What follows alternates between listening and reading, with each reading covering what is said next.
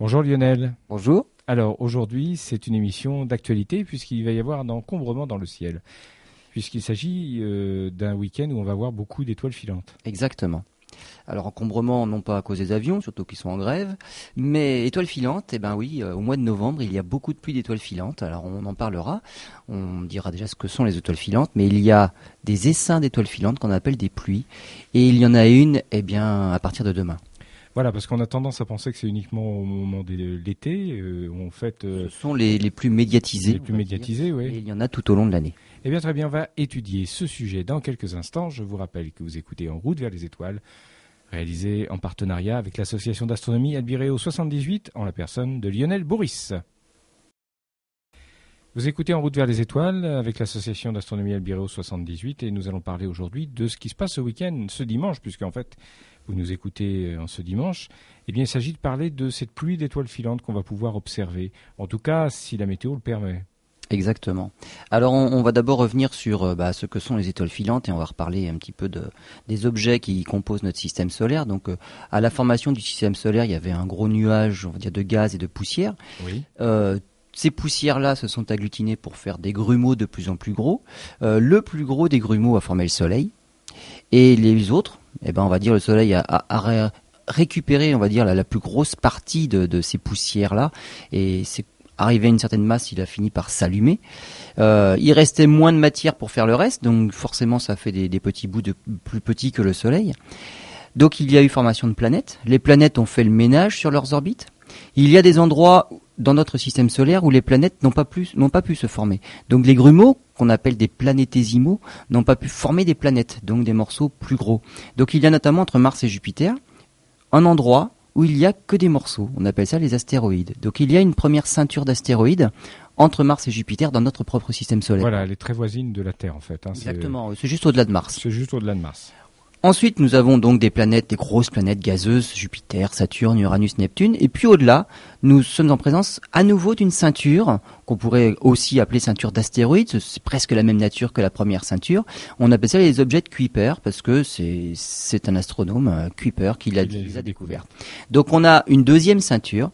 Euh, maintenant, on, on, a, on sait que cette ceinture est composée de, de blocs relativement gros, mais pas assez pour prendre le nom de planète. Donc c'est le type Pluton qui a été déclassé, qui fait partie de ces objets, ces très nombreux objets de la ceinture de Kuiper. Il y en a énormément, il y en a des Il y en a des milliers, des millions, on peut même dire des milliards, il y en a tellement, de toute façon, de toute taille d'ailleurs. Hein. Et on en a trouvé justement certains qui sont même plus gros que Pluton, mais Pluton a été découverte au début du XXe siècle, simplement parce que c'était, on va dire, l'objet le plus proche de cette ceinture-là, c'est pour ça qu'on l'a découvert avant les autres. Mais il y en a des plus gros derrière, qu'on vient seulement de découvrir euh, récemment. Et encore au-delà, il y a encore tout un, groupe d'objets, mais qui eux ne sont pas dans le plan de l'orbite, on va dire, de la Terre. C'est-à-dire que la ceinture d'astéroïdes, c'est dans le plan. Si on faisait une maquette, on ferait ça dans le plan de la table. Euh, Uranus, tout ça, c'est dans le plan de la table. La ceinture de Kuiper, c'est encore une ceinture, voilà pourquoi elle porte ce nom-là, c'est encore dans le plan de la table. Tout ça, c'est sur la même maquette. Et au-delà de tout ça, il y a un nuage. Et là, c'est plus dans le plan de la table parce que c'est une boule d'objets qui englobe, on va dire, tous les objets qui se trouvent au centre du système solaire. Et là, c'est un Hollandais qui l'a trouvé, qui s'appelle Oort, et ça forme le nuage de Oort. Et ce nuage de Oort, eh bien, il est composé de, noyaux, enfin de, de, blocs de roches et de glace, qui sont en fait des noyaux cométaires. Alors tout ça, c'est bien gentil. Ça, ils orbitent, alors ils ont leurs propres orbites. Hein. Plus on va loin dans le système solaire, plus les orbites sont longues. Mais certains d'entre eux, par collision ou alors par perturbation avec une étoile proche, par exemple, qui passerait à proximité, les orbites sont perturbées et ils changent d'orbite. Et certains descendent dans le système solaire, enfin vers le centre du système solaire. Et donc ces objets du nuage de Oort, en fait, sont des noyaux cométaires, puisque lorsqu'ils viennent vers le Soleil, eh bien, ils peuvent devenir des comètes. On en reparlera. Alors, ce genre de, on va dire, ce, modèle de système solaire-là, on le retrouve euh, un peu partout autour de n'importe quelle autre étoile. Et je vais prendre juste euh, un exemple, puisque récemment on a découvert, on en sait plus dessus, c'est, c'est le système stellaire d'Epsilon Eridani. Alors Epsilon, pourquoi Epsilon? Parce que les, Grecs avaient pris pour habitude de nommer les étoiles dans l'ordre de leur grandeur. Mhm. Alors ils prenaient les lettres de leur alphabet. De leur Alpha pour l'étoile la plus brillante de la constellation, bêta, gamma, delta. Epsilon de la constellation de l'Éridan. C'est une petite étoile visible à l'œil nu, mais c'est pas la plus brillante. Et autour d'Epsilon de la constellation de l'Éridan, on a découvert qu'elle était composée de deux ceintures d'astéroïdes, donc à peu près similaires à ce qui se passe dans notre propre système solaire. La plus proche des deux ceintures se situe approximativement au même endroit, que notre première ceinture d'astéroïdes entre Mars et Jupiter. Ah, c'est intéressant ce que vous nous dites parce que ça signifierait que la formation des systèmes solaires est à peu près identique partout. Ben, bien évidemment, ça, ça paraît assez logique. si ça se passe une fois, ça, puisque c'est la façon dont se forment les systèmes stellaires, il est logique de penser qu'ils se forment globalement de la même façon partout. D'accord, mais ce qui peut, ce qui peut varier, c'est la position des planètes, c'est la, taille des planètes. Mais on va dire le système, la formation euh, et le mécanisme de formation est lui probablement à peu près identique partout. En, vous, en vous faisant cette remarque, j'avais une petite idée derrière la tête parce que on recherche actuellement, les scientifiques recherchent des traces de vie, quelles qu'elles soient, un peu partout dans l'univers. Ça, c'est un autre sujet. Hein. C'est pas le thème de l'émission, mais ça veut dire que euh, si la formation d'un système solaire est identique partout, les conditions de création de la vie seront identiques à peu près partout. En tout cas, les conditions se ressembleront. Mais les, enfin, on va dire les règles entre guillemets, les règles seront les mêmes partout. Les mêmes, on est d'accord. Il faut qu'il y ait les conditions requises pour que la vie puisse émerger puis évoluer. On est d'accord. Ce qui ne veut pas dire qu'elles pourront, que la vie pourra, pourra évoluer, mais il y aura les conditions. Mais il faut les conditions. S'il n'y a pas de planète bien placée autour d'une étoile, la vie ne pourra pas se développer. Là, bon, la Terre, c'est un cas particulier. Elle est juste bien placée pour que la vie pu, ait pu se développer. D'accord. La parenthèse est refermée. Revenons-en à nos étoiles filantes. Revenons à notre Epsilon Eridani, qui dispose d'une première ceinture d'astéroïdes à peu près au même endroit que pour notre système euh, solaire. Elle dispose aussi d'une deuxième ceinture d'astéroïdes qui là se trouve à peu près à la position où se trouve Uranus dans notre système solaire. Et on avait découvert jusque-là euh, deux planètes deux exoplanètes dans ce système-là, proches d'ailleurs des l'une de la première ceinture et l'autre était proche de, d'une ceinture de comètes, de noyaux cométaires. Et on vient d'en découvrir une troisième, a priori, qui est proche de cette deuxième ceinture d'astéroïdes-là. Donc autour d'Epsilon Eridani, on a trois planètes, deux ceintures d'astéroïdes et une ceinture de noyaux cométaires. Finalement, c'est presque comme sur notre système solaire, on a deux ceintures d'astéroïdes, la principale est la ceinture de Kuiper. On a huit planètes, puis on a notre nuage de comètes tout autour. Alors, évidemment, lorsque les planètes se forment, lorsque l'étoile se forme et qu'elle s'allume, il faut voir aussi que on n'a pas quand même fait tout le ménage dans le système solaire. C'est-à-dire qu'il reste des poussières disséminées un petit peu partout. Euh, une planète a beau avoir fait le ménage sur son orbite, il ne reste plus de gros blocs. Ils se sont déjà tous agglutinés sur la planète. Il y a eu un bombardement déjà pour euh, que la planète grossisse. Donc elle a fait le ménage et la Terre, autour de la Terre, il n'y a, a, plus de blocs, on va dire, euh, potentiellement dangereux qui tournent sur la même orbite qui pourrait euh, tomber sur Terre. On a fait le ménage déjà. Donc sur l'orbite terrestre, il n'y a plus rien qui, est susceptible de nous embêter, mis à part certaines poussières qui circulent comme ça dans le système solaire. Et ces poussières-là, en fait, lorsqu'elles pénètrent dans l'atmosphère, eh ben, elles deviennent des étoiles filantes, et c'est ce qu'on appelle les étoiles filantes sporadiques. Alors les sporadiques, ce sont celles qui, qui errent comme ça, qui vagabondent dans le système solaire.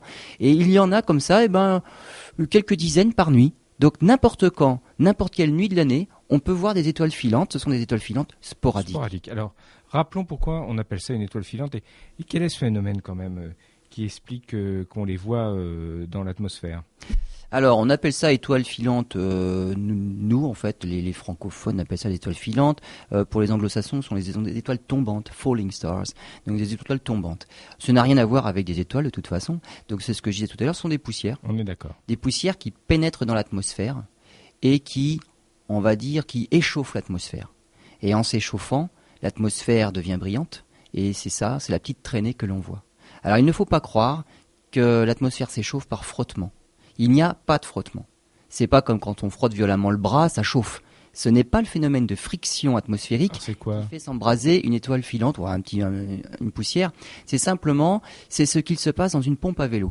C'est-à-dire, c'est la compression qui fait s'échauffer l'atmosphère. Quand on gonfle euh, un vélo, on voit bien que la pompe s'échauffe. Oui. Surtout quand la pression devient importante, quand on est presque à la fin, euh, la pompe même devient très très chaude. Et eh bien là c'est pareil, lorsqu'une poussière pénètre dans l'atmosphère, en fait elle emmène l'atmosphère avec elle. L'atmosphère ne peut pas rester là où elle est parce que les vitesses sont trop élevées. Elle emmène l'atmosphère dans son mouvement et l'atmosphère du coup se comprime d'elle-même comme dans une pompe à vélo. C'est cette compression qui crée l'échauffement et qui crée justement cet éclat-là. Alors, ça ne veut pas dire que ça va pas chauffer, évidemment ça chauffe. Ça chauffe, la poussière va chauffer, mais c'est pas du tout un frottement. comme dans le cas des météorites par exemple. Donc là, on va dire c'est des poussières beaucoup plus grosses. Oui, oui, tout à des, fait. Oui. Des, des gros Hmm. météores. Et bien là, c'est pareil. Les météores qui tombent au sol, on appelle ça des météorites. Et lorsque, alors les chasseurs de météorites connaissent très bien ce, ce phénomène-là. Et lorsqu'on coupe une météorite, on voit bien que le cœur de la météorite n'a pas du tout été chauffé. Il n'a pas grillé. Il n'y a que la couche superficielle qui a été noircie par la pénétration dans l'atmosphère. Si le phénomène avait été dû à un phénomène de friction, la météorite entière aurait été grillée jusqu'au centre. Là, ce n'est pas le cas. C'est juste un phénomène, on va dire, de pas de convection, mais radiation, on va dire. On, met la météorite en contact avec une atmosphère chaude, mais il n'y a pas de frottement. Ça chauffe sur les couches superficielles, mais ça pénètre pas jusqu'au cœur. Très bien. eh bien, voilà, il fallait faire euh, cette explication. Et on se retrouve après la prochaine pause. Vous écoutez En route vers les étoiles avec l'association d'astronomie Albireo 78. On va continuer notre découverte euh, des étoiles filantes en cette période de novembre.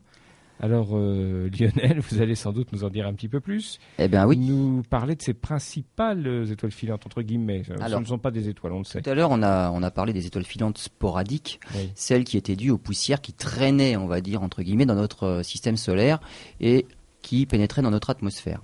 Euh, maintenant, on va parler justement des étoiles filantes qui, elles, ne sont pas sporadiques et pour lesquelles il y a des dates bien précises dans l'année. Alors, à quoi sont dues ces étoiles filantes? Eh bien, ce sont toujours des poussières. Euh, je vous rappelle que les étoiles filantes, même les plus brillantes, sont dues à des, des poussières très très fines, de l'ordre de 1 gramme. Les plus faibles des étoiles filantes, c'est 1 milligramme. Donc voilà la taille rien de la du poussière. ouais, c'est ouais. millimétrique, c'est c'est même plus, plus petit que millimétrique. Donc c'est rien du tout. Mais pourquoi on les voit si bien que ça? C'est parce que simplement la Terre, sur son orbite, avance à 100 000 km heure. Et donc lorsqu'on percute une petite poussière qui passe par là, on la percute à 100 000 km Voilà, heure. la, la Terre est un bolide. La Terre est un bolide sur son orbite. Et donc c'est pour ça que tout de suite le moindre petit caillou dans l'espace, eh bien quand on percute le caillou, il s'embrase dans l'atmosphère. Alors les étoiles filantes qui ne sont pas sporadiques sont liées en fait au- à l'activité des comètes. Donc on parlait tout à l'heure de ce nuage au fin fond du système solaire qui va même jusqu'à la moitié de la distance avec la plus proche étoile, puisque si ça allait au-delà, les, ces, on va dire ces noyaux cométaires-là seraient plus attirés par les voisines que par le Soleil. Donc c'est vraiment c'est les frontières du système solaire. Donc ce noyau de, de, ce nuage de noyaux cométaires qu'on appelle le nuage de Oort contient donc des, des- petits blocs de roches et de glace. Et lorsque ces, ces blocs-là, ces noyaux euh, sont perturbés, quand ils s'approchent du Soleil, quand ils viennent vers le centre du système solaire, ils s'échauffent. Bah, évidemment, en s'approchant du Soleil, ça chauffe. Arrivé, quand ils ont dépassé l'orbite de Jupiter, en s'approchant du Soleil, ça devient suffisamment chaud pour que la glace se sublime. Donc tout ce qui est glacé, ça se sublime. J'étais en train de chercher l'expression sublimer. Voilà, ça se sublime. Donc quand on passe de l'état solide à l'état gazeux directement sans passer par l'état liquide, on appelle ça la sublimation. Donc la glace se sublime. Il n'y a pas de phase liquide parce qu'il n'y a pas assez de pression, tout simplement. On peut garder de l'eau liquide quand il y a suffisamment de pression. Donc là on passe de la glace au gaz. Et donc du coup, un bloc, on va dire tout à fait banal, que l'on ne verrait même pas au télescope, devient soudain brillant et surtout beaucoup plus gros. Donc on- les rayons solaires sont réfléchis par cette chevelure, et on appelle ça aussi la chevelure de la comète. Donc c'est la glace qui se sublime, la comète devient visible. Deuxième phénomène, puisqu'il y a justement cette glace qui se sublime, ça s'échauffe de plus en plus, ça sublime de plus en plus, et le deuxième phénomène, eh ben c'est en fait il y a qu'est-ce qui se sublime? Il y a des jets à la, surface du noyau, il y a des jets de matière, évidemment du gaz, de la, de la vapeur d'eau, on va dire, mais aussi de la poussière qui est éjectée. Et cette poussière-là est disséminée tout au long de l'orbite. Et elle est disséminée d'autant plus facilement que le Soleil, qui lui-même émet un vent qu'on appelle un vent solaire, pousse justement tout ce qui est émis par le noyau cométaire vers la, vers l'arrière, en fait, dans l'autre sens. Donc le Soleil souffle aussi sur cette, euh, sur cette chevelure-là, et ça crée la queue de comète. Là, en fait, il y a deux queues différentes. Il y a une queue de poussière, et il y a une queue de plasma. La queue de poussière, elle, c'est ces jets-là qui éjectent de la poussière et la poussière se répartit sur l'orbite. Donc elle reste sur l'orbite. Et la deuxième queue, c'est la queue de plasma. Et là, ce sont des particules ionisées qui sont poussées par le Soleil. La queue de plasma est toujours à l'opposé par rapport au Soleil.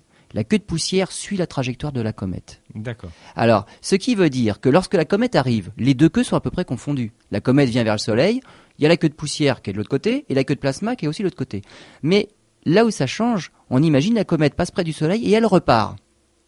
La queue de poussière est toujours là où se trouvait la comète. Mhm. Donc ça veut dire que la queue de poussière, elle est vers le Soleil. La comète quitte le Soleil. Mais la queue de plasma est toujours de l'autre côté. Ça veut dire que la comète a deux queues, mais carrément opposées. La queue de plasma est devant la comète, parce qu'elle est poussée par le vent solaire, et la queue de poussière est derrière la comète, donc vers le Soleil. Et on le voit ça. Et on peut le voir, tout à fait. Quand on fait des photos de comètes, on voit deux queues tout à fait différentes. Et alors, justement, les étoiles filantes qui ne sont pas sporadiques, eh ben, sont celles qui sont dues aux poussières qui ont été disséminées par les comètes tout au long de leur orbite. Et alors, qu'est-ce qui se passe? Eh bien, les, comètes qui parcourent leur orbite tout euh, autour du Soleil, eh bien, le font sur une orbite bien précise, comme la Terre euh, a une orbite définie autour du Soleil. Les comètes qui viennent très près du Soleil, à un moment de leur orbite, elles ont croisé l'orbite de la Terre. Alors peut-être juste au-dessus, peut-être juste en dessous, et peut-être juste au niveau de l'orbite. Et ça veut dire qu'à ces endroits de l'orbite terrestre, qui correspondent à des dates bien précises dans l'année, pour que la Terre se trouve à cet endroit-là sur sa trajectoire, eh bien on va croiser justement, ce, on va dire, ce nuage de poussière qui a été laissé par le passage d'une comète. Et c'est à ce moment-là, eh bien, qu'on va traverser ce nuage de poussière, qu'il va y avoir des centaines, voire des milliers d'étoiles filantes d'un seul coup dans le ciel, parce qu'on vient de croiser, eh ben, la trajectoire d'une comète. Alors celle qu'on va observer au mois de novembre, enfin vous allez nous en décrire quelques-unes. Alors, hein. il y en a quelques-unes. Alors, il y a celle du 12 août, la plus célèbre, qui est due à une comète qui s'appelle Swift-Tuttle. On en a déjà parlé dans nos rubriques. Ah voilà, donc c'est celle du mois d'août, c'est la plus connue parce que c'est pendant les grandes vacances, parce qu'il fait beau, que les gens peuvent aller, on va dire, on peut inciter les gens à rester un petit peu dehors parce qu'il fait bon pour aller observer les étoiles filantes. Le, on va dire le taux moyen d'étoiles filantes pour ces, pour ces étoiles-là, c'est 50 par heure. Bon, on va dire ça c'est une moyenne, ça, varie entre 10 à 80, une- voire 100, ça dépend des années. Donc on est sûr de voir des étoiles filantes aux environs du 12 août. Ça, c'est parce que la Terre a croisé l'orbite de la comète Swift-Tuttle. Il y a une autre comète qui s'appelle la, comète de Encke, et celle-là, on, la croise plusieurs fois en fait. Euh, ces débris ont été disséminés un petit peu plus largement, on va dire, et on la croise le 30 juin. Et là, le taux c'est 30 par heure. On va dire c'est un peu là le, gros du, nuage de poussière qui a été laissé par la, la comète de Encke. Il y a un deuxième pic au moment du 5 novembre et un troisième pic au 10 novembre. Donc là déjà, il y a deux pics d'activité liés à la comète de Encke au mois de novembre. Et il y a quand même la célèbre comète de Halley. Ouais, hyper célèbre, la star. Voilà. C'est le cas de le dire, la star. C'est la star, voilà. Alors c'est dommage qu'elle ne revienne que tous les 76 ans. Elle a une orbite très très longue et c'est bien pour ça qu'elle est devenue une star, mais euh, sur le tard. Parce qu'elle a été observée depuis très longtemps, mais Edmund Halley est rendu célèbre parce que c'est lui qui a prédit et qui a dit, mais c'est toujours la même que l'on voit depuis tout ce temps-là. Et les gens prédit le retour. C'est lui qui a dit, mais c'était la même. C'est la même qui revient tous les 76 ans. Donc si elle était revenue tous les deux ans, on va dire, il y a longtemps qu'on l'aurait su et c'est peut-être pas lui qui aurait été le découvreur. Mais lui a donc c'est lui, on va dire, qui, qui a identifié la comète de Halley comme revenant tous les 76 ans, et elle dispose aussi de ces pluies d'étoiles filantes, et il y en a une le 4 mai, la, le taux horaire c'est 20 météores à l'heure, et euh, la deuxième c'est le 20 octobre, et là c'est à peu près en moyenne 25 étoiles filantes à l'heure. Et donc en gros, donc là on a pris, j'ai Oui. pris trois comètes célèbres, Oh, Célèbres, pour illustrer le propos, enfin. C'est parce que c'est les dessins des du 12 août. Halley, c'est la plus célèbre des trois, il faut bien le dire. Oui. En fait, le, on en connaît surtout une, c'est Halley. Euh, mais en fait, dans l'année, il y a comme ça une vingtaine de dates qui correspondent à des maximums d'activité d'étoiles filantes. Alors, ce qu'il faut savoir, c'est que ces étoiles filantes portent des noms. C'est-à-dire qu'on ne les, connaît pas par le nom des comètes qui ont laissé les étoiles filantes. On les connaît surtout par la, on va dire le point dans le ciel d'où semblent provenir les étoiles filantes. On appelle ça le radiant. Alors le radiant, c'est euh, euh, peut-être vous avez déjà vu ça en voiture. On imagine euh, il y a une grosse chute de neige et lorsque bah, on bouge pas, bah, les, les flocons viennent bien verticalement Oui. du haut du ciel. Mais lorsqu'on roule en voiture sous une chute de neige, on a l'impression que tous les flocons viennent d'en face. Et ben c'est ça le radiant. Ils nous viennent d'un endroit qui est de plus en plus bas sur l'horizon si on va de plus en plus vite. Si on roule à 100 km heure, ce qui est tout à fait, euh, il faut, vaut mieux pas le faire sur la neige, mais on va dire le radiant, il est en face de nous. Alors que si on est arrêté, le radiant, il est au-dessus. Donc le radiant, on va dire, c'est le point d'où semblent provenir les flocons dans le ciel, et le radiant, c'est le point d'où semblent provenir les étoiles filantes dans le ciel. Lorsque la Terre tourne autour de- du Soleil sur son orbite, eh bien, à tout moment, elle fait face à une constellation dans le fond. Oui, oui, Eh oui. C'est ça. Six mois plus tard, elle fait face à une autre constellation. Donc quand on traverse comme ça un nuage de poussière, on va vers une constellation donnée. Mais comme on, l'orbite est quasiment circulaire, eh bien tous les mois, on change un petit peu de direction, c'est comme si on tournait et on fait face à une nouvelle constellation. Et donc à chaque fois, on change de radian. Alors les étoiles, du les étoiles filantes du 12 août, qui sont liées donc à cette comète de Swift-Tuttle, eh ben le radian, c'est la constellation de Persée et voilà pourquoi on les appelle les, Perséides. C'est un joli nom en plus. Hein ah, tout à fait, c'est joli. Donc c'est la constellation de Persée du côté d'Andromède, Cassiopée, c'est par C'est les Perséides. Celle du 4 mai. Euh, Alors celle du 4 mai, c'est donc c'est la comète de Halley, s'appelle les Aquarides. Alors ce qu'il faut savoir, Aquarides c'est Aquarius et en, latin Aquarius c'est le Verseau. Le Constellation du Verseau. Le 20 octobre, c'est l'autre pic de, de l'essaim des, de la comète de Halley. Et eh ben on appelle ça les Orionides parce que ils sont les, venir du côté d'Orion. De la constellation d'Orion, tout à fait. Alors il y a des, des, des pluies d'étoiles filantes un, petit peu euh, particulières. Euh, ce sont celles dont on ne connaît pas forcément la comète d'origine. Alors par exemple le 20 août, il y a des étoiles filantes qui semblent venir de la la constellation du cygne, on appelle ça les cygnides, mais on ne sait pas quelle, comète a laissé ces étoiles filantes, a laissé ces poussières-là. Et pareil pour le 7 juin, les ariétides, et il faut savoir que Aries, c'est bélier en latin. Alors parlons rapidement des, pluies du, mois de novembre. Alors au mois de novembre, puisqu'on est au mois de novembre, bah eh ben c'est pratiquement le mois qui connaît le plus d'étoiles filantes et le plus de pluies d'étoiles filantes. Parce qu'il faut savoir, c'est que les étoiles filantes liées à une comète, on va dire, c'est pas juste un, nuage bien serré, bien dense, et hop, on traverse en cinq minutes et il n'y en a plus une seule derrière, et puis avant il n'y en avait pas une seule non plus. Non, non, c'est quelque chose qui a quand même été dispersé, on va dire, dans le temps et puis dans l'espace. Et c'est à dire que les étoiles filantes, elles commencent déjà avant le pic. Il y a un pic et après ça décroît et on en voit quand même après. Donc ça dure quelques jours. À chaque fois, ça dure quelques jours. Et alors, le, au mois de novembre, les premières que l'on trouve sont, sont liées à la comète de Encke et ce sont les taurides. Ça, c'est le 5 novembre. On les a vus le 5 novembre. Le 10 novembre, deuxième pic pour les taurides, toujours la même. Le 17 novembre, ce sont les léonides. C'est-à-dire lundi? Alors les Léonides, voilà, c'est lundi. Alors c'est lundi soir, donc dans la nuit de lundi à mardi. Et j'en parlerai, il y aura un deuxième pic euh, le lendemain. dans la nuit de dimanche, on peut en voir aussi. Hein. Évidemment, ça a déjà commencé. En fait, euh, le, pic d'activité, ce sera autour du 17 novembre. Mais on va dire, ça commence du 14, ça finit le 21. Et ça, ça ne fait qu'aller crescendo jusqu'au 17 et après, ça décroît. Et donc les Léonides, ça vient de la constellation du Lion. Et le 21 novembre, donc vers la fin du mois, il y aura les monocérotides. Alors pourquoi monocérotides Ça vient de monocéros, qui veut dire licorne. Il y a la constellation de la licorne dans le ciel. Eh bien, c'est parfait tout ça. On va, dans la prochaine partie, étudier, euh, revenir à l'astronomie, je dirais, antique, et puis voir euh, quelles ont été les premières observations. Et voilà, on va parler en particulier des Léonides qui nous intéressent. À tout de suite. Bienvenue dans l'émission Route vers les étoiles, euh, proposée par l'association d'astronomie Albireo 78 Lionel. On va en revenir à l'étude de ces étoiles filantes et de celles qui nous intéressent particulièrement en cette période de l'année, puisqu'il s'agit des Léonides.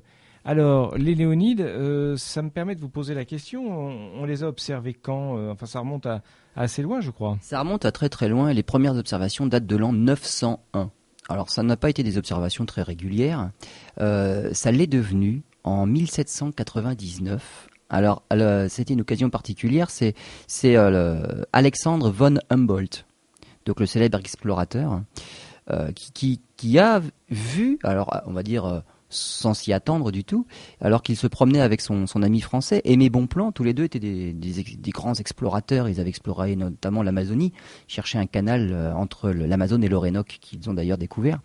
Et un soir, en se promenant justement, en 1799, à un moment donné, ils ont vraiment cru que le ciel leur tombait sur la tête.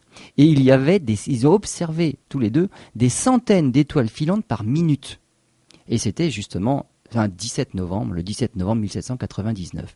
Et c'est à partir de là, puisque eux étaient déjà célèbres pour leurs explorations, qu'ils ont observé ce phénomène-là. À partir de là, on s'est dit, on va observer quand même plus précisément ces Léonides. Et donc tous les ans, on a refait les observations. Et en fait, il y a des années où on ne voit pas grand-chose, et on se rend compte que c'est un phénomène qui est tout à fait cyclique. Et le même phénomène s'est reproduit en 1833, avec un taux estimé entre 50 000 et 200 000 par heure. C'est énorme, hein. énorme. Alors il ne faut pas croire, comme je disais tout à l'heure, que ça va durer une heure on va pas observer des étoiles filantes à ce taux-là pendant une heure et on va compter jusqu'à 50 000. C'est pas vrai. C'est un taux horaire, mais qui se déroule que sur l'espace de quelques minutes, 5-10 minutes. Et là, on a vraiment l'impression que c'est une tempête d'étoiles filantes. si ces 5 minutes-là sont passées, le taux décroît d'un seul coup. Alors après, on peut en avoir une ou deux par minute. Puis une heure après, ça va tomber à... Ça doit, être effectivement impressionnant. ça hein. doit être impressionnant. Euh, même phénomène, euh, encore une superbe pluie d'étoiles filantes, le 17 novembre 1866. Alors on se rend compte que 1799, donc 1800, 1833, 1866... Il y a une périodicité Tous les 33 ans. Tous les 33 ans. Eh bien, pour une simple raison, c'est que la période de révolution de la comète Tempel-Tuttle, donc l'originaire de cette euh, pluie d'étoiles filantes, est de 33 ans. Donc ça colle bien. Et voilà. Alors pourquoi il y a un taux d'activité plus faible en dehors de, de cette période de 33 ans-là? Parce qu'en fait, la pluie d'étoiles filantes est vraiment importante lorsque la comète vient de passer. C'est-à-dire que les débris sont là, elle vient de les, de les mettre sur son orbite, on va dire. Euh, les années où la comète n'est pas juste à côté de la Terre, eh bien, les débris, il y en a, mais il y en a beaucoup moins. Donc le nuage principal de poussière, c'est lorsque la comète est présente. Et donc c'est lorsque la Terre passe au moment où la comète vient de passer. Pas juste avant, parce que ça n'a strictement... Il n'y aurait rien, on verrait rien. Il aurait rien. mais juste après, alors là oui, on peut assister à de magnifiques pluies d'étoiles filantes. Et après, pendant les 32 années qui, qui, viennent, eh bien il y a des, des poussières sur l'orbite, mais beaucoup moins, et les pluies d'étoiles filantes sont beaucoup moins spectaculaires. Alors, suite à cette dernière pluie dont on parlait de 1866, évidemment, il y en avait une prévue en 1899, bien évidemment. Et là, les, moyens d'observation étaient nettement plus importants. Et à partir de 1899, on a fait des observations en ballon. Et alors, euh, l'initiateur de, ces projets-là, c'était euh, Jules Janssen, qui est le directeur de l'Observatoire de Meudon et de Paris. Et euh, alors, l'intérêt, c'est que au mois de novembre, en général, les conditions météorologiques sont pas extraordinairement bonne pour l'astronomie. Ah, c'est pas pour rien que sous le calendrier euh, républicain, ce mois-là s'appelait Brumaire. Oui, ça veut tout dire. C'est pas extraordinaire pour observer le ciel. Et donc, euh, là, à ce moment-là, on était vraiment euh, intéressé par l'étude de ces étoiles filantes, et donc il faut les voir. Et pourquoi ne pas aller au-delà de la couche nuageuse pour aller compter les étoiles filantes? Euh, une étoile filante, il faut bien dire qu'il n'y a pas besoin d'instruments pour les observer. On en reparlera, c'est comment on fait, mais un télescope ou une lunette, même aux jumelles, ça grossit quand même pas tellement les jumelles, mais ce serait un pur hasard et une super coïncidence qu'il y ait une étoile filante qui passe juste dans le champ de l'instrument. Donc c'est vraiment à l'œil nu. Il ne faut pas s'attendre à ce que ça passe dans un endroit particulier du ciel. Donc c'est à l'œil nu. On regarde au hasard et on en voit une passer. Donc il n'y a pas besoin d'instrument. Donc les observations en ballon, c'était simplement à l'œil nu et on fait un comptage et on compte. Et justement, on essaye de voir à quelle heure a lieu ce pic d'activité que l'on avait observé tous les 33 ans depuis 1799. Donc en 1899, euh, on a commencé à lancer ces observations en ballon. On avait fait même en 98, 1898, 1899. Il y avait trois, trois observateurs qui étaient euh, attachés aux observations au comptage des étoiles filantes. Il y avait Gavril Tikov, Alexis Hansky et Dorothée Klumke. Donc travaillaient tous les deux, toutes les trois à l'observatoire de, de, Meudon. Et donc euh, ils avaient observé quelque chose de bizarre, c'est avec les observations de 1899, ça devait être un maximum d'activité euh, eh bien, il y avait pratiquement rien. Aucun, aucune pluie d'étoiles filantes, comme en 1866, comme en 1833, comme en 1799. Il n'y avait rien. En 1898, un taux très faible. 1899, pareil. Et en 1900, on reprend les observations en ballon. Alors, on s'était dit, il faut faire autour du 17, et on avait commencé les observations donc le 14 novembre 1900. Et en 1900, donc, euh, c'est alors le premier observateur, on va dire, officiel, c'est Gavril Tikov. Donc c'est toujours les mêmes trois. Hein. C'est Tikov qui fait sa, première soirée en ballon. Alors il y a évidemment un, pilote pour l'avion. Alors euh, pour le 14 novembre 1900, c'était euh, Castillon de Saint-Victor, le pilote. Et il y avait un tout jeune euh, astronome un débutant qui avait 18 ans à l'époque, Albert Senouk.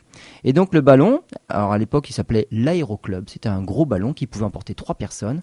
Il décolle à 1h45 et les départs avait lieu dans le jardin des Tuileries.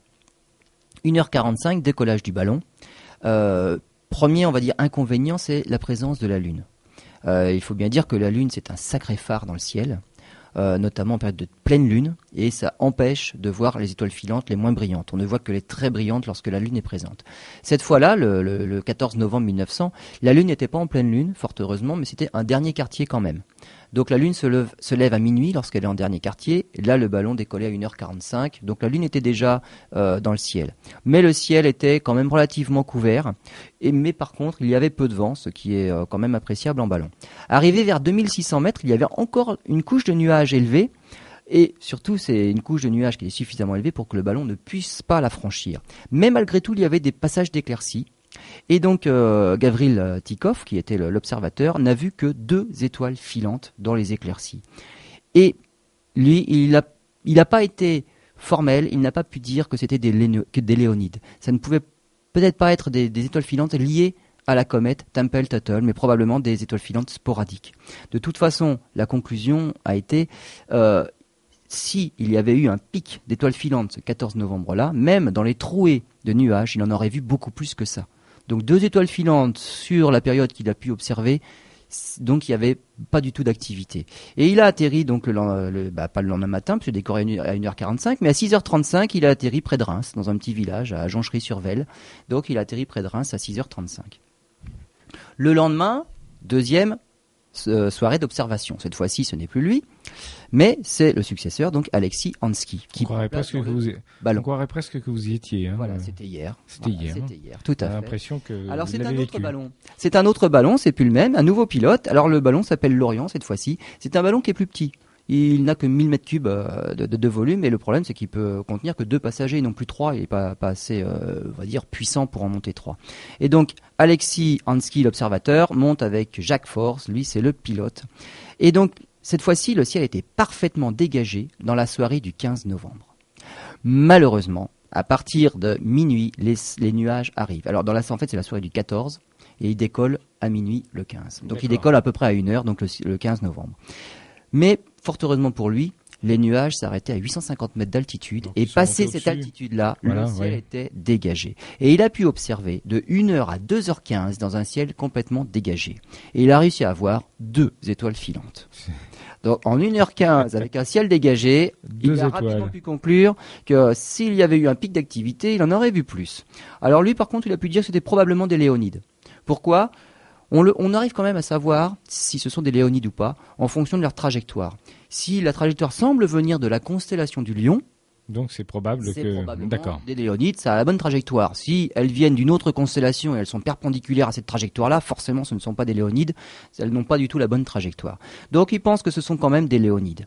Alors, il a traversé alors il, a à suite à cette 1h15, euh, cette heure 15 d'observation, le, ciel s'est à nouveau euh, à nouveau couvert. Euh, il a délesté le ballon et ils ont traversé une nouvelle couche de 700 mètres d'épaisseur de nuages pour retrouver un ciel dégagé. Et il a pu à nouveau avoir une, une période d'observation de 25 minutes pendant laquelle il n'en a vu aucune. Donc là, aucune étoile filante. Après, il y a eu euh, des nuages d'altitude qui sont venus un petit peu perturber les observations. Et comme il estimait l'altitude à 4000 mètres, là, c'était impossible. Hors de portée du ballon. Même humainement, de toute façon, même humainement, c'était pas. Exactement. délicat. Donc là, effectivement, donc là, on a décidé d'atterrir et il a atterri du côté de, la, dans la Meuse à Rambercourt vers 7 heures du matin. Et la troisième soirée, qui était dédiée donc à cette euh, observatrice, enfin une, Dorothée Klumke, c'était le 16 novembre. Alors, il y avait nouveau ballon, le Centaure, troisième ballon, nouveau pilote, et euh, ils étaient trois dans celui-là. Mais par contre, le temps était exécrable et le vol avait été reporté au lendemain. Mais le lendemain, 17 novembre, le temps n'est pas meilleur. Et finalement, là, on va dire, la, la campagne d'observation des Léonides de 1900 s'achève comme ça. Il n'y a eu que deux soirées d'observation. Et on en conclut que le taux n'a pas été extraordinairement élevé. En fait, donc toutes ces observations, puisqu'il y en a eu d'autres, hein, si j'ai bien compris, à, Meudon. Alors on a euh... observé au ballon, voilà. Voilà. Si, hein, si, on peut, on les observe. On les observe au sol. à Meudon, à l'observatoire de Meudon. Ils ont fait aussi leurs propres observations. Il y en a eu aussi en, Californie. Il y en a eu à Meudon, on en a vu 6. Oui. Et en Californie, c'est là qu'il y a eu le pic d'observation, ils en ont vu 20. Et hmm. pourquoi eux en ont vu plus que nous? Pas simplement parce que le pic, le pic de, de, pluie d'étoiles filantes ne correspond pas pour, forcément pour nous à une heure qui, qui se trouve dans la nuit. C'était la nuit en Californie, mais le pic en fait était bien le 15 novembre, mais en début d'après-midi pour Paris. En tout cas, toutes ces observations euh, ont permis de confirmer le cycle de 33 ans de, de ces Léonides. Exactement. Alors, ça n'a pas été la pluie d'étoiles filantes attendue.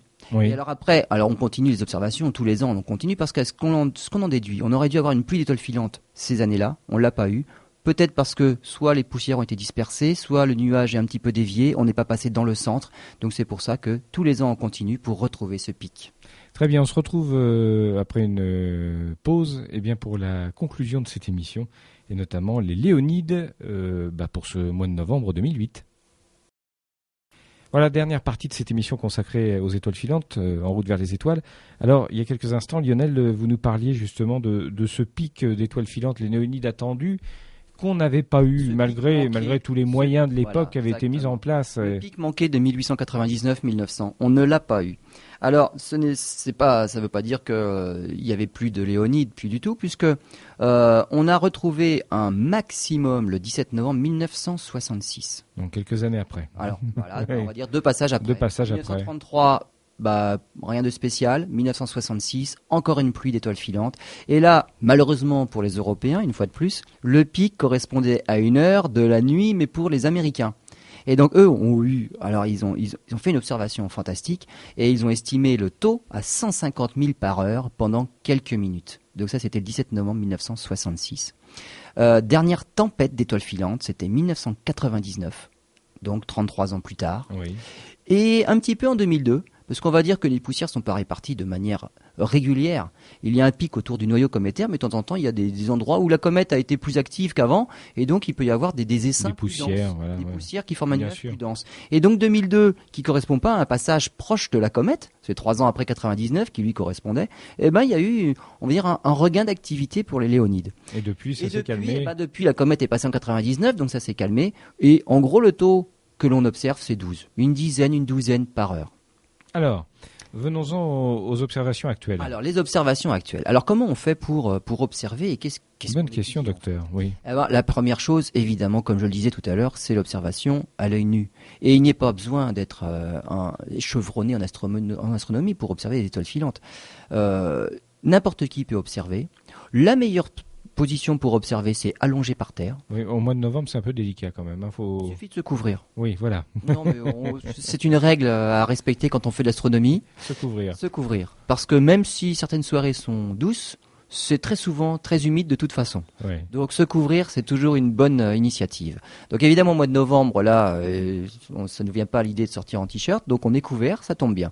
Mais il ne vaut mieux pas rester debout parce qu'on a quand même la tête vers le ciel et on a rapidement mal au cou. Donc c'est assez inconfortable comme position et il vaut mieux quand même toujours s'installer confortablement. Dans un transat. Un transat, c'est parfait. C'est parfait. Voilà. Donc on aligne des transats, on regarde le ciel à peu près au hasard. Ça peut venir de n'importe où dans le ciel, mais elles auront toujours quand même la même trajectoire. Ça viendra de l'est vers l'ouest en fin de soirée. Toujours. toujours comme ça, de l'est à l'ouest. Puisque le lion se lève, Bien sûr. à l'endroit, puisque ce sont des léonides, elles viennent de la constellation du lion, le lion se lève tard se lève plutôt en début de matinée, on va dire.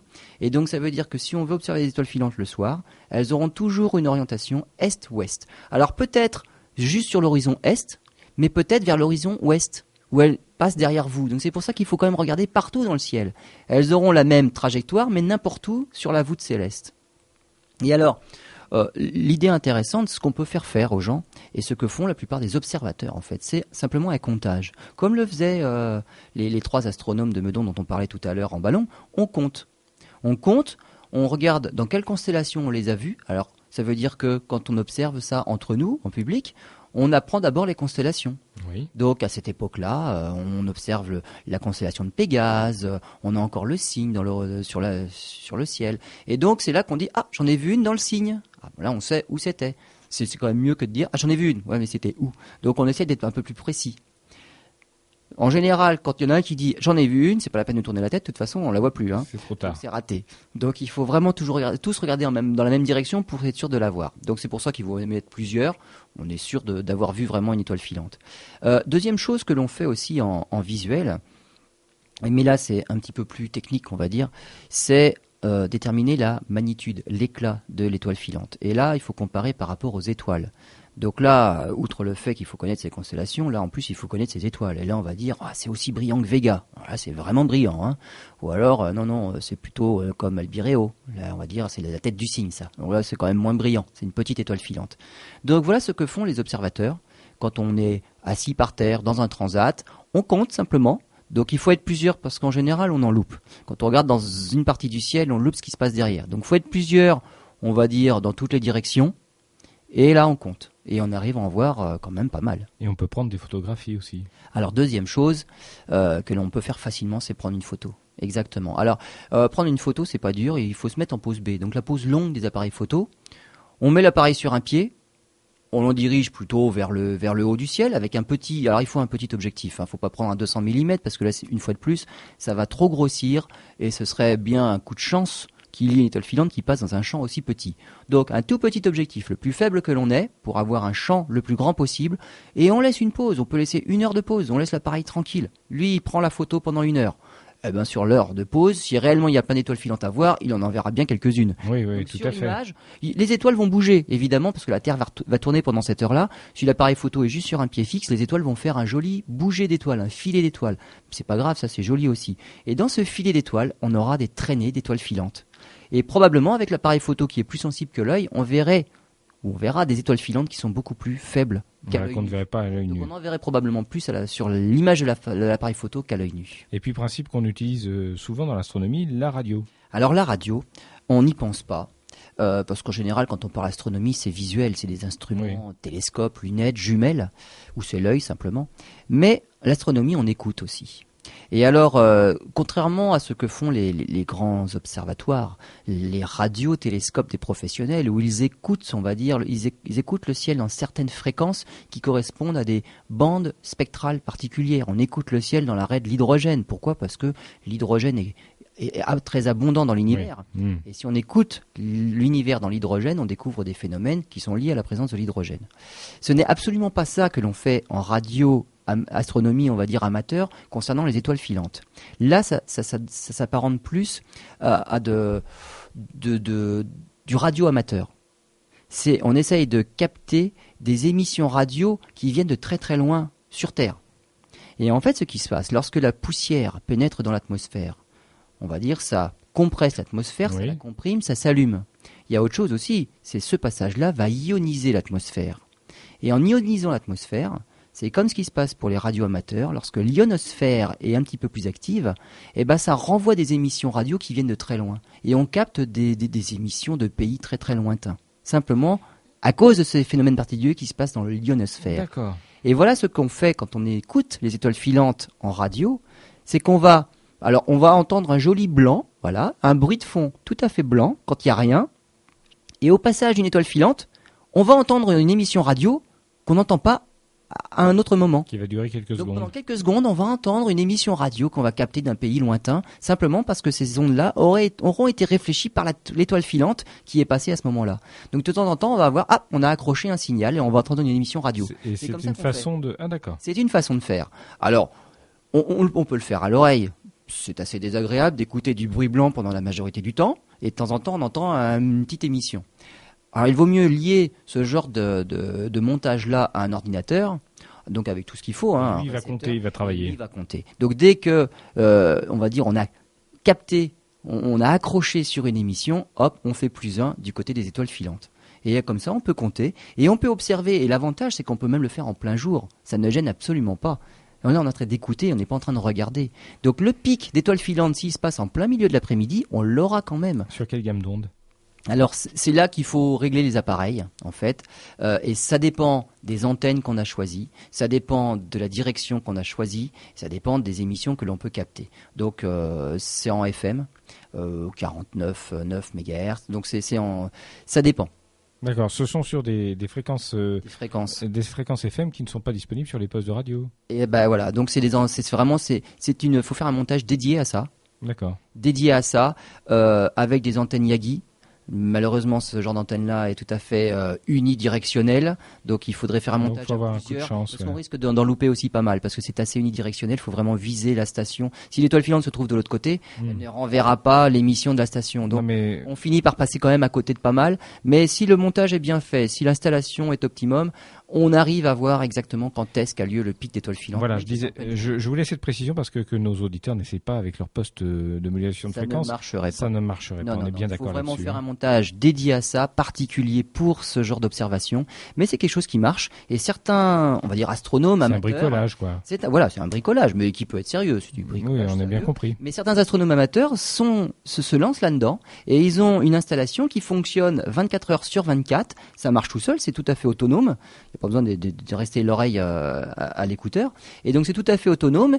Et l'ordinateur nous donne lui des graphiques jour par jour avec et on voit l'intensité qui, qui augmente en fonction de la journée et on voit à quelle heure avait eu lieu le pic d'étoiles filantes s'il y en a un. Alors les prévisions pour 2008 euh, Alors les prévisions pour justement la semaine à venir.